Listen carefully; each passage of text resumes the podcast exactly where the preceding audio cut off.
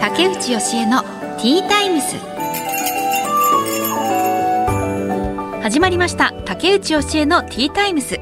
毎回大手企業からベンチャー企業まで経営者の方企業を代表する方をゲストにお招きして仕事へのこだわり時代を生き抜くヒントなどお話を伺います。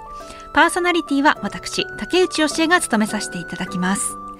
さて今回のゲストお一人目はテティス横浜美容皮膚科浜野秀明委員長です。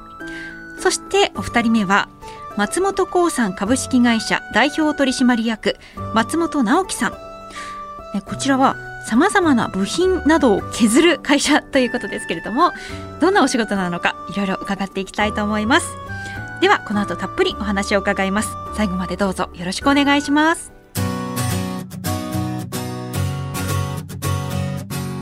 竹内義恵のティータイムス。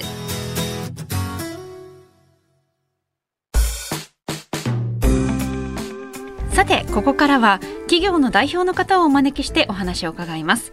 一人目のお客様はテティス横浜美容皮膚科浜野秀明院長です。よろしくお願いいたします。お願いします。まずはプロフィールを紹介させていただきます、はい、1974年生まれ栃木県出身聖マリアンナ医科大学医学部卒業後川崎市立川崎病院で2年間内科研修され3年目に慶應義塾大学皮膚科に入局。その後日本皮膚科学会皮膚科専門医を取得後2010年11月に横浜の桜木町でテティス横浜美容皮膚科を開業されました。ということでよろしくお願いいたします、はい、浜野院長、はいご自身がすごくハンサムでいらっしゃる、ね、そんなことないですよ。いやいやいやご自身は何かやってらっしゃるんですか？いやそんなにあのちゃんとはやってないんです。人に言うほど。患者さんにはこれあれあれやれこれやれ言うんですけど。肌がすごい綺麗あのマスク越しなのでねあのマスクの上しかわかんないんですけど。いい年なんでねああいやいやいや。でもなんかねそういうもしねコツがあったらね聞きたいななんて思ってるんですけれども、はい、ちょっとお話いろいろ伺っていきたいです。はい、あのまあ美容皮膚科ということですが、もう小さい頃から、はい、お医者さんになるのが夢だったんですか？いやそんなことはないです。ああそうなんですね。何になりたいとかあったんですか？あのなんですかね宇宙にちょっと興味あったんで宇宙飛行士になりたかったです。あああ宇宙飛行士ね。今でも行きたいとは思いますけども夢のまた夢ですよね。まだね。なんか最近でも一般の人も宇宙飛行士になれ,、えー、ななれますよみたいななんか募集要項を 見ました。さすがに今からね、お忙しいですからね、うん、まあでも男の子とかは結構そういう宇宙飛行士とかはね、うん、夢っていう子多いかなと思うんですけど、えーえー、なんでじゃあこう医師の道に行こうって思われたんですか？そうですね。あのー、まあ医者あるあるというか両親どっちからかこうお医者さんだと医者にならなきゃっていうのがあるんですけども。やっぱりプレッシャーとかプレッシャーですかね。お父お父様がそうです。うちの父があの医者でしてで僕のちっちゃい頃ねそれこそうちの父親って整形外科医なんですけども、ね、はいもう80超えても90近いですけどまだやってます。ええー、90近い。尊敬するところなんですけどすごいですね。ねでめちゃくちゃ元気。あのー、もうちっちゃい頃は本当医者嫌だなと思ってたんですなるのが。えー、なんでですか？なんでかっていうとですね整形外科医の治療とかって、うん、要は骨とかそういうものじゃないですか。で父親がそのスライドとか写真なんかを家に置いとくわけですよ。はい、はいはいもう骨とか筋肉が見えてる状態の写真を その辺置いてあるわけですよ。ちょっとショッキングな感じですよね。もう子供の頃に怖いし、ああもう向いてるだけで痛いっていうのがあって絶対しゃ無理だなってなるほど、はい、思っていましたけれど、うん、うんですね。やっぱり、えー、しかもそれで医学部に行ったりすると、うん、私のあの、うん、聞いた話だとやっぱりカエルの解剖とか、なんか、えー、まあいろいろまあ、人体も、はい、人体の解剖はああるのかな、はい、あとかもいろいろあるから、はい、ちょっとそういうのが苦手な人は無理だろうなと思ってるんですけど、そうちっちゃい頃は僕も絶対ダメだなって思ったんですけども、うん、いざまあ医学部入って、まあ、解剖の、ね、授業とかやって、うん、意外と平気なんですね。あ 直面しちゃうと。はいえでもそもそもなんで医学部に行こうって思ったんですか、医学部はまあまあそこの家庭環境というか、お医者さんねうちの父もですし祖父もドクターで、ね、はい。でまあ必然的に医者にならないとなっていうのが、やっぱり高校生ぐらいになってから、はい、じゃあ受験で医学部を目指すっていう経緯ですかね。すんなり入れたんですか？すんなりは入れてないです。はい。そうですよね。皆さん浪人とかもされて時間かけてなりますもんね。はい、えでその入ってから入ってからいろいろその道を決めるんですよね？あいやで大学生の時はそれこそ勉強一通り6年間やって、はい、でその後ですよね。あその後の6年間、はい、一般的なあの授業を受けた後に。全部やった上でえーと、卒業して国家試験受かって、はい、でその後にまあ普通のドクターになれるとか、うん、もういわゆる研修医ってやつですよ2年間はやって、でその後にまあ専門性をこう分かれていくと。長いですよね。6 年やって2年やってだから8年経った後にようやく自分この道に行くみたいなのを決めるんですね。はいえー、その中でどうして、えー、まあ、最初は皮膚科ですよね、はい、なぜ皮膚科に入局されたんですか？あの、まあ、研修医2年間川崎市立病院というところであの働いていて、うん、で僕らの時代ってその、まあ、僕らの時代というか今でもそうですけども、まあ、ローテーションって言って、うん内科で研修は始まったんですけども、はい、いろいろ中を回るんですよ。でその中で皮膚科っていうものをちょっと入らせていただいてで僕がこう研修やった当時って結構研修医でも何でもやらせてくれる時代だったんです。はいはいはい。ね、外来もやってましたし、えー、手術もやらせてもらいましたし、うん、いろんな経験やってる中で皮膚科って面白いなっていう、もう見た目でわかるじゃないですか効果も。効果というか、治ったか治ってないかっていうのも、ね、含めて。あ面白いなっていうのがやっぱり皮膚科に入ろうかなっていう。あそうなんですね、皮膚科と美容皮膚科また違いますよね。また違うんですよそこはね。まだそこの時点では美容皮膚科なんて全くもって考えていませんでした。そうなんですね、はい。はい、いや皮膚科と美容皮膚科の違いってどういうところにあるんですか、はい、まあそもそも皮膚科って、まあ、保険診療の枠での皮膚疾患に対しての治療っていうのがもう大前提ではあるんですけども美容皮膚科って、まあ、そもそも病気じゃなくてですよね。うん、そうですよね、ね、プラスに変えるっていう感じですよね。うん、まあそうですね。で、うん、まあ精神に関わるもんじゃまずない、まあ、我慢してれば、うん、別に保険もかからない。かあの。保険は基本的には美容に関してはかからないので、ね、まあ、自由診療一本ですよね、はいはい、うん、っていう違いがまずありますよね。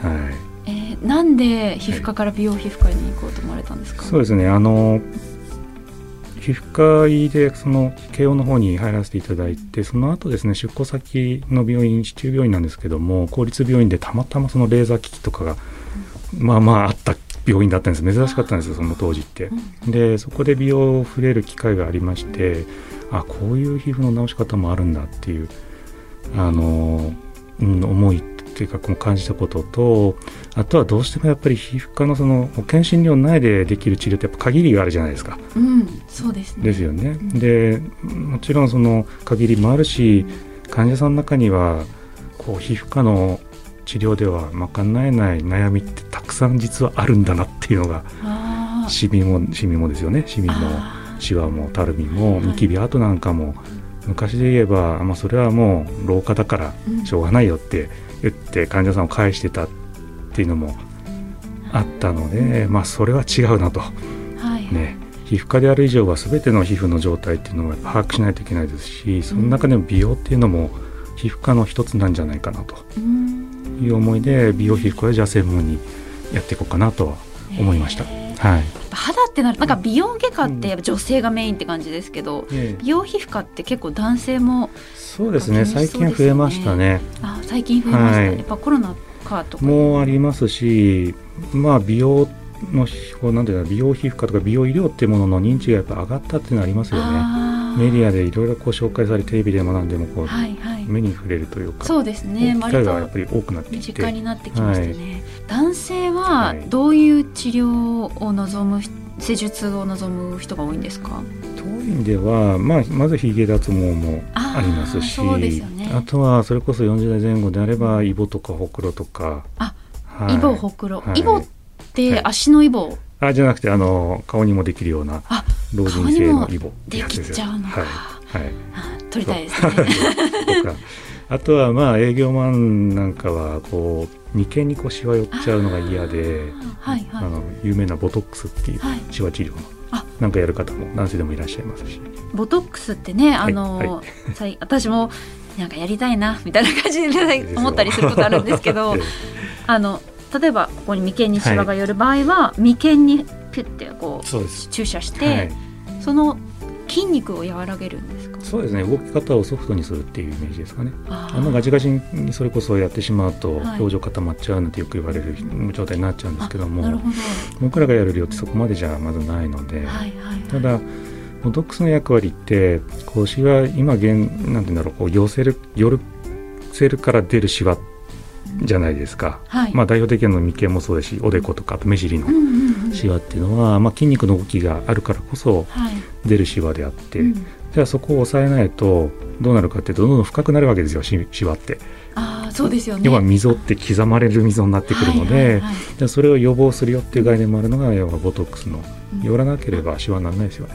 早めにやった方がいいんですよね。うん、やってる人は30代からもうえ今なんかこう最新の治療でおすすめなのってあったりしますか、なんだろう。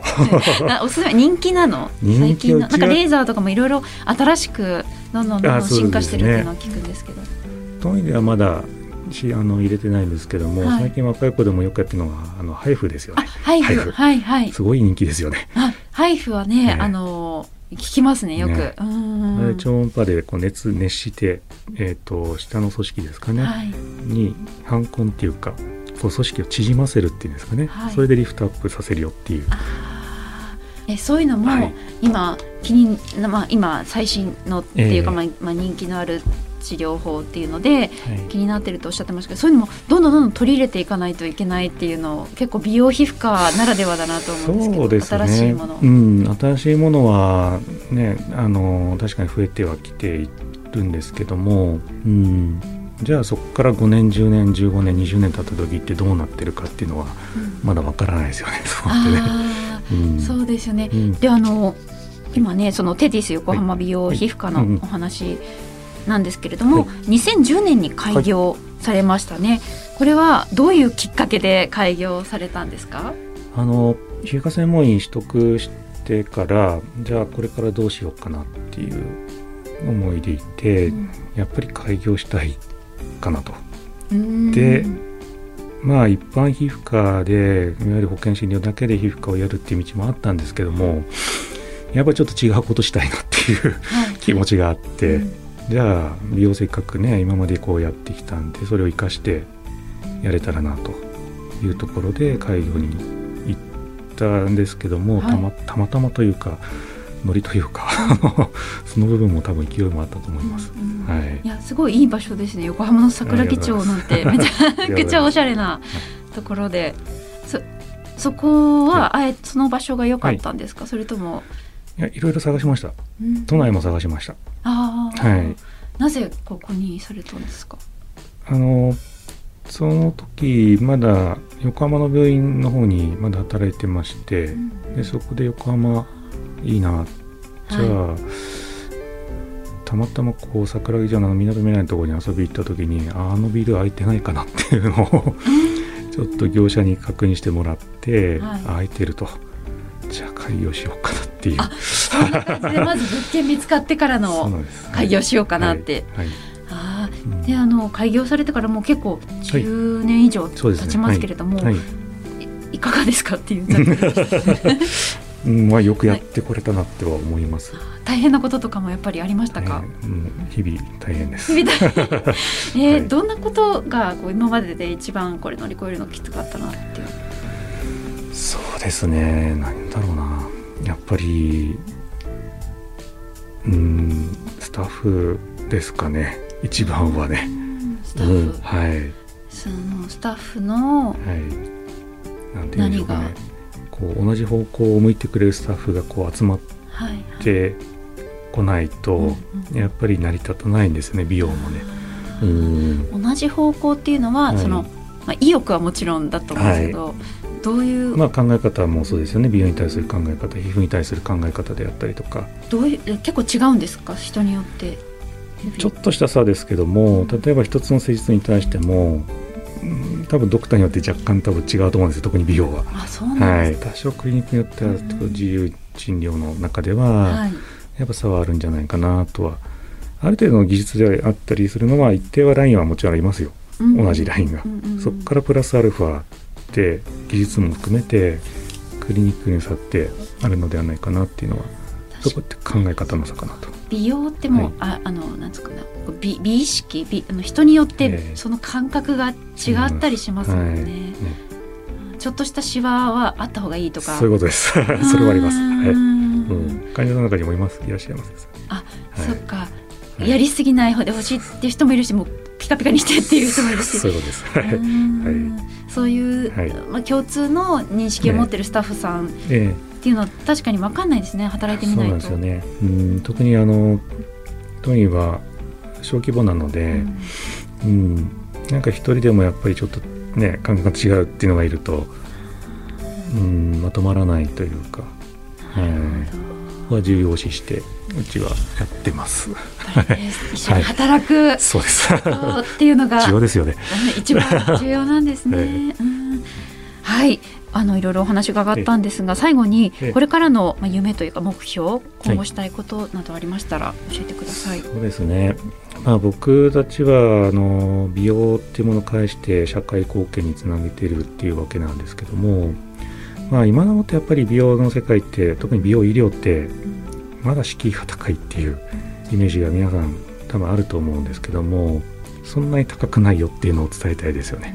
ねあとは肌をきれいにしてこうただきれいにするだけじゃなくてこう肌がきれいに健康にできれいになることで要は人生変わるのかなと。うん、僕らって結局患者さん自身の人生にやっぱ関わるところなので、あのやってることも含めてやっぱりものすごくやっぱ考えながらやらないといけないかなってすごく思いつつ日々診療にやってるんですけども、まあ、そこが伝えられたらなと一番思います。そうですね、はい。特に男性の方とかは結構ねなかなか足を踏み入れられないみたいな人も多いかもしれないので、え気軽にーはい。やってみたらっていう。そうですね、まあ、気軽なんだけどもこう皮膚ってこういうことなんだよっていうのを説明しながら僕らもやってるのでそこを理解しながら安易にやるんじゃなくて、うん、ちゃんと説明してで納得してで施術っていう流れでいければもっと安心してできるんじゃないかなと思います。わかりました。ありがとうございます、ということでテティス横浜美容皮膚科浜野秀明院長にお話を伺いました。本日はありがとうございまありがとうしたございました。竹内義恵のティータイムス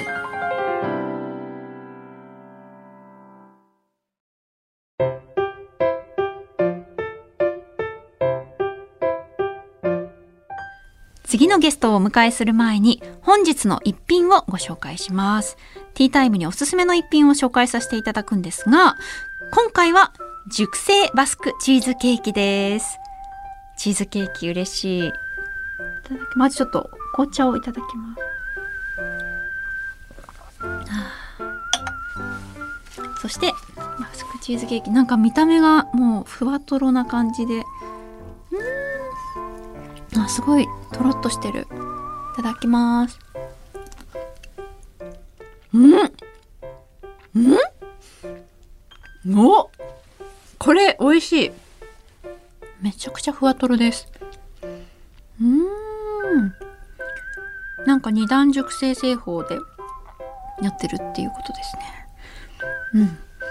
私あの昨日かな？昨日あの占いの番組に出たんですけれどもで占っていただいたんですがまあその内容はちょっとまだ言えないと思うんですがあなんか久しぶりに占いしてもらったなっていうのであの手相占いだったんですけどね。でも占いってすごいそのサラリーマンだった時めちゃくちゃハマった時期があって本当になんかもう不安でいっぱいで毎日。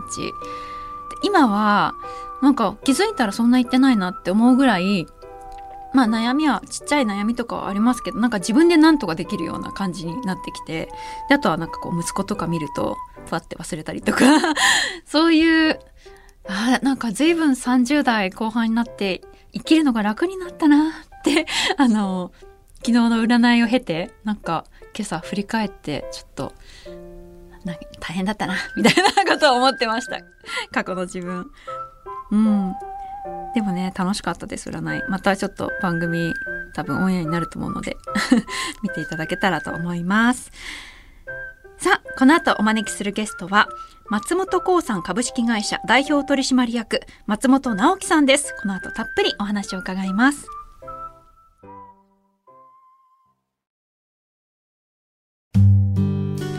さて本日2人目のお客様は松本興産株式会社代表取締役松本直樹さんです。よろしくお願いします。よろしくお願いします。まずはプロフィールを紹介させていただきます。松本直樹さんは1971年生まれ埼玉県出身。大手自動車会社で5年間会社員としてキャリアを積まれましたその後退社され父親が創業した精密切削加工の会社に1997年に入社。そして2007年代表取締役社長に就任されました。はいということであのー、本日お越しいただいた時にのスタッフ一同あれなんかアスリートみたいですねって あのいう印象があったんですけどなんか東京マラソンも、ね、参加されたりしてるんですよね、はい、そうですね。過去に3回ほど参加させていただきました。じゃあもう本当鍛えてらっしゃるというか走ってなんかその走る人の体型って感じです細身で。うん。なんで笑ってらっしゃるんですかね、運動もされてちゃんと鍛えながらそうですねしてはい、見習わなきゃと思いました。いいはい、であの精密切削加工の会社でい。らっしゃるんですけれども、はい、切削切る削ると書いて切削なんですが、ね、これははい、何を切って削ってらっしゃるんですか？えっ、ー、とですねあのー、まあ、金属ですね。あのまあ、まあ、あの分かりやすく言うとこういった鉄のものであったりとか、はい、あとはアルミとかなんか分かります？軽いアルミ。はいアルミ缶みたいな。そうそうアルミ缶。アルミ缶。アルミ缶のようなものを、はい、ものですとかはい、だからそういうものをあのお客様がこういう形にしてくれっていう、うん。例えばどういうもの？例えばですと竹内さんがあの例えばこういうボールペンが欲しいと、はい、こういう形状のボールペンだと書きやすいから、うん、あのこういう形状のボールペンが欲しいと、はい、でお客さんがそれに対してあのドロドローイングっていうんであの描くんですよね絵を。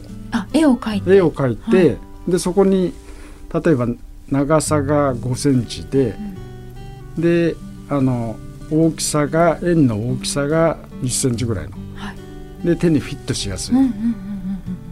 ものを作ってくださいと、はい、それに対してうちたちが分かりましたと、はい、いうことで、あのー、そのオーダーを頂いて、はい、そのものを作ってお客さんとあのこれでいいですかっていうのを何回かやり取りしながら、うん、オーダーメイドのものを作っていくっていう。ああじゃあもう何でもこういう形がいいってこういう形がいいって言うんで。あれば何でもできるんですよね。でそれがたまたま自動車部品部品って、はい、あのねあの結構あのカバーリングされてちょっと分かりづらいじゃないですか。そうですね。中がどんな構造になってるのかちょっとあまりしっかり見たことないんですけど。そうですよね。なかなか見る機会がないんで、はい。うん、でも自動車部品って本当に部品ってパーツの塊なんですよ。はいはいはい。そうですよね。なんかちらっと記憶にあるそういう中の映像はいっぱいこういろんな部品がこう連なってて、連なってて、であれがいろんな部品がそれぞれの役割を果たしてるんですよね。ですよね。そうそれで初めて車がしっかり動いて、はい、しっかり止まって、うんうん、で安全をね、確認しながら目的地までしっかり皆さん運んでくれるっていうのが車なんですよ、はいはい、だから結構あの車ってねなかなか見えづらいですけど、はい、結構最先端のテクノロジーがたくさん詰まってるんですよね。そうなんですよ。それに僕たちのその部品が使われてるっていうなんか。ですよね。そうなんですよ。例えば自動車の中にある部品もたくさんあるけれども、うん、それのうちの何個ぐらいを担当してるとかそういうのは担当してるのがそうですね。あの部品点数でいうと3万点ぐらいあるんです3万点？3万点。3万点、ね、違う形がある。違う形全部違う形なんですよね。でその中でうちが担当してるのが、大体200点ぐらいですお、うん、でもたかが200点なんですよね。まあ、3万って考えるとそうそうそうそう。それ以外にもいろんな多分1%いかないんですよ。えどうしてその、すべて松本興産でお願いせずに、うん、そのうちいくつかっていうなんかもう形、うん、この形はこの会社この形はっていう感じで取り分けてるんですかこの形はこの会社に依頼するってもう100年の自動車って誕生してから100年の歴史の中で、そういった会社の人たちにあの得意不得意の特にこの選別してたんですよね。得意不得意があるんですね。ありますありますあります。松本幸さんの得意ってどういう、はい、うちの得意っていうのがうちがこの自動車が100年の歴史の中でまだ20年ぐらいしか携わってないんですよ。ああのそうですよね。あの直樹さんがこう就任されてから自動車の方にうちは入らせてもらったんで。やっぱり信頼と信用を積み重なってきた業界なんでちょっと新参者の人にねすぐじゃあ仕事でうまいもん作れるのっていう。うんうんってなりますよね。なるんですよえでもその中でも200点も担当されてるっていうのは、すごい広げられたんじゃないですか？やっぱ自動車もねあの100年前と現代の自動車って多分全然違うんですよね。ああ。はい。だからそ同じ会社でも。同じ会社でも、で同じ会社でもやっぱ変化をしていかなきゃいけないっていうのが、はい、やっぱミッションとして使命としてあるんでうん、でその中でなかなかその変化に対応できなかった会社さんが多分あると思うんですよ。はいはいはい、その中でうちがポッと隙間に入らせてもらってなるほど、はい、えチャンスをいただいたっていう。はい形なんですよね。でそのチャンスはすごく大変だったんですよ。へえー、すごい興味あります。どどうやってそのチャンスを手にするんだろう。だからお客さんが今までに培ってきたものづくり、はい、ものが今までの会社さんではできなかったんですよね。でそこで新参者の松本にお願いしたんですよ。はい、はい、はいはい。はいでやりますよっていうことで、うんうん、ここはビッグチャンスだっていうことで。でも他の会社はできなかったことなんですよ、ね、できなかったことだからそれなりにハードルが高いものをハードルがめちゃくちゃ高かったんででもそんだけねあの文化的にそういう文化がありますから、うん、まあここはもう、まあ、一攫千金じゃないですけど、はい、ここを認められてもらうチャンスだと、うん、いうことであのそこにチャレンジしたんですよね。そうなんです。よそれは例えば機械とかも自分たちが持ってるその、はい、作る機械っていうのも変えないといけない。それともその機械の中でちょっといろいろオリジナリティなものを一応考案しながら、はい、そこの部材をどうやって作るかっていうのを一応研究していくんですよね。そうなんですうちもそうなんですよ。うちもそこの部材はチャレンジしたことなかったんで。え任された部品っていうのは、どういう部品だったんですか？任された部品っていうのはちょうど今から25年ぐらい前に、まあ、車って今ね、あのー、やっぱりそのまあ SDGs じゃないですけど、結構環境をかなり配慮してるじゃないですか。でこれから2035年2040年に対してもうカーボンニュートラルじゃないですけど、まあ、排ガスをゼロにするっていう。でその一連の流れ流れでちょっと難しい話になりますけど、はい、まあ、25年前にも今までねあのガソリンで動かしてるのところは一応燃費を良くしようって、ちょっと部材もあのそれだけの機能をもたらさないとそこに到達できないんですよね。要は燃費をする車を作れないと。はい、はい、だから部材も難しくなってきてるんですよ。その100年前50年前30年前、うん、20年前で現在、はいはい、どんどん難しくなってくるんですよ部品が。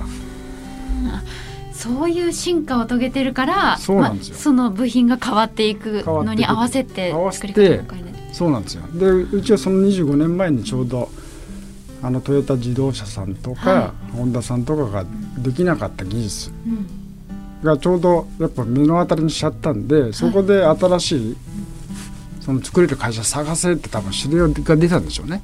そこでうちがフラフラしながらはいはい。もうまだよちよち歩きの。よちよち歩きのこんなこいつ大丈夫やってやらせてみようかっていうのが。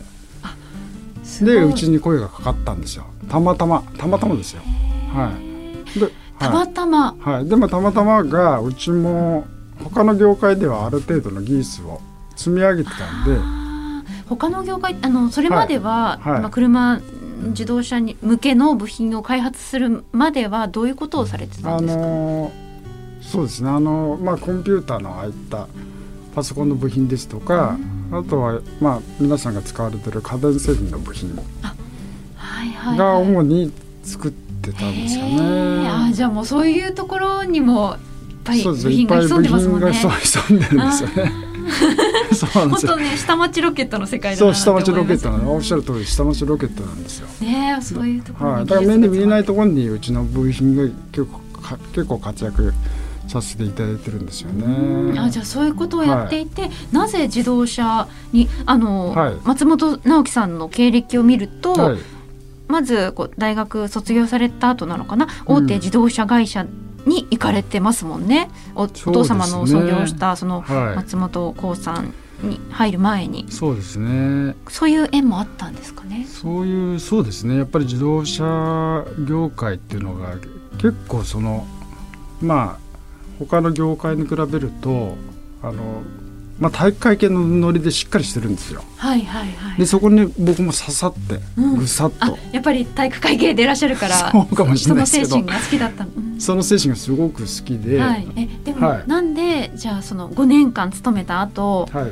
お父様のその会社に入社することにしたんですか？まあ一言親が「俺を親お前は後を継がないと親不幸だぞ」っていう 一言言われて「あ一言。あそうなんだね」っていう。そうなんだね その時初めて言われたんですね。それまでは特にね。特に言われなかった、言われなかったんで、あはーえじゃあそれで、えー、とその入社しい、てそうですね。でそこで入社就任され社長に就任されてからはい。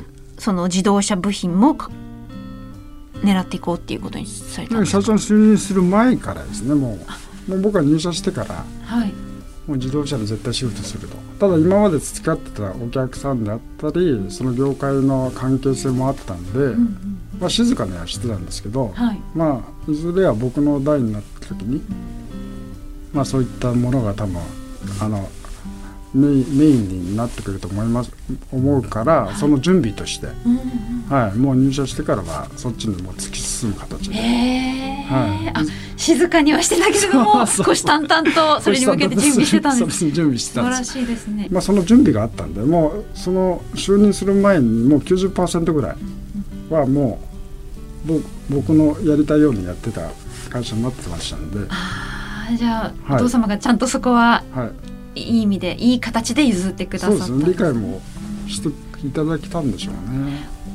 あのはい。職員の方って職員というか技術者なんですけど、はいはい。何人ぐらいいらっしゃるんですか？えーっとですね今総勢で今一つの工場ですと今工場が3つあるんですよね。あ中のタイの方にもああるっていうそうタイの方にも工場あるんで、まあ、グループでいうと今300人ぐらいになっちゃってるんですけど。大きい組織になって最初は何人ぐらいのところから最初はそうですね40人。親父の代の時は40人ぐらいの時にすごい。いてっていう形で。うん。じゃあもうかなり大きくなってるんですね。そうそうですね。そこそこぐらいですけどね。えっと技術者の方は何人実はその中でまあ30人ぐらいがはあい調整してやってるような。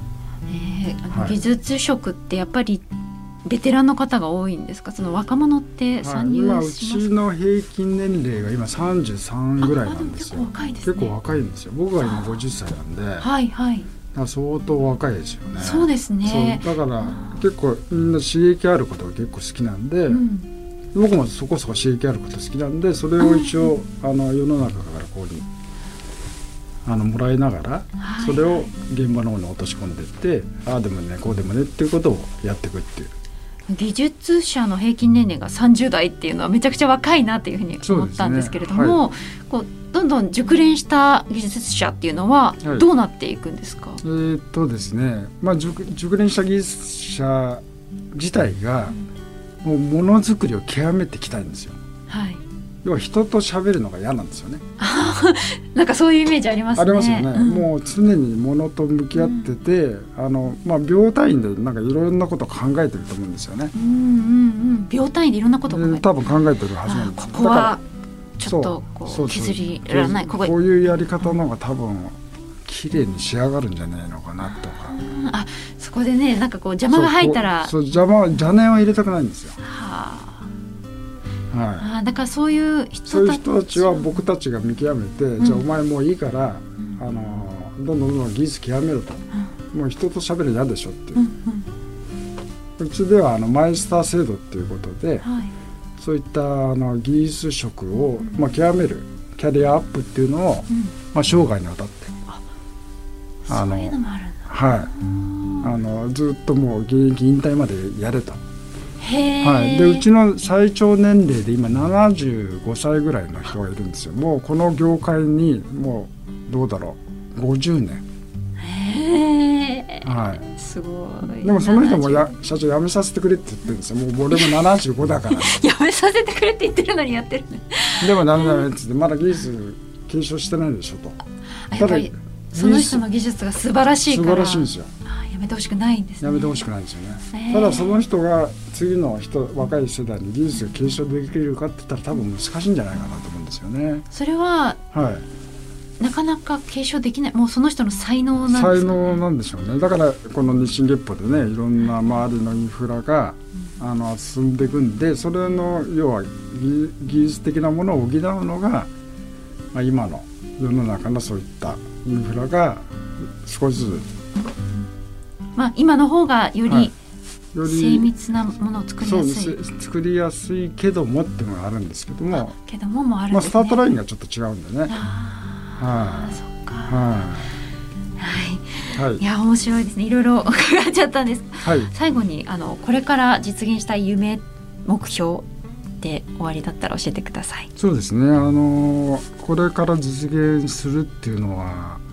まあ、世界の人々がもっと幸せになってもらいたいんで、まあ、日本のみならずあの海外にもっとあのうちの工場が発信していって、まあ、フラットな形でうちの会社が伝えていただいてで皆さんが幸せになってくれるっていう。だから極力貧富の差を、まあ、なくしていきたいなっていうのが最終的な目標ですかね。あもう本当にグローバルになってるんですね。そうそうそうそうもう気持ちがグローバルになっちゃってるんで。気持ちがグローバルになってああの今タイに工場があって、ね、じゃあもうそれをさらに広げていきたいそうですさらにそうですねあの三年後にはあのメキシコの方にも進出しながら。あもうちょっと決まってるもう決まってるんですよね。ちょうどコロナでちょっとねあのそうでしょうね。つまずいちゃったんで、まあこれは絶対実現して、はいちょっとメキシコかはいラテン系なノリをちょっと。入れていこうかな。ラテン系のなんだどんなノリですかね。ラテン系なノリでラテン系のノリですよ。切削していく。そうですそうです。ラテン系でも削れますよっていうのはい。ちょっと実現しようかなと。いいですね。はいはい、ありがとうございます。はい、ということで、松本興産株式会社代表取締役松本直樹さんにお話を伺いました。ありがとうございました。どうもありがとうございました。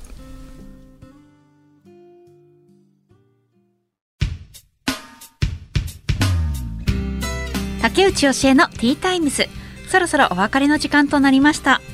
お一人目がテティス横浜美容皮膚科浜野秀明院長でした。開業してから一番大変なこと何でしたかというふうに伺った時にスタッフが同じベクトルを、まあ、向いているスタッフもいれば向いてないスタッフもいてそうやってあのまとめ上げるのが大変だったっていうふうにおっしゃっていたのが印象的でしたね。きっとどこもその業界が違ってもスタッフっていうのが一番経営者の悩みどころになるんじゃないかなというふうには感じました。そして松本幸さん株式会社代表取締役松本直樹さんがお二人目でした。あのメキシコにも新しい工場を置きたいと考えているとおっしゃってましたけれども収録後にそのお話をした時にあの誰かからこうメキシコがいいよって言われたわけではなくて実際に自分で行ってみてあメキシコいいなって感じたからそこにした肌に合うなって感じたからそこにしたっていうふうにおっしゃってました。メキシコシティマラソンっていうのもありますしねっていうふうにおっしゃっててあ自分が行きたい国で工場を作るっていうのがそれがまたなんかこうね人生楽しそうでいいなというふうに思いました。ということで竹内教えのティータイムズお時間となりました。お相手は竹内教えでした。また次回お会いしましょう。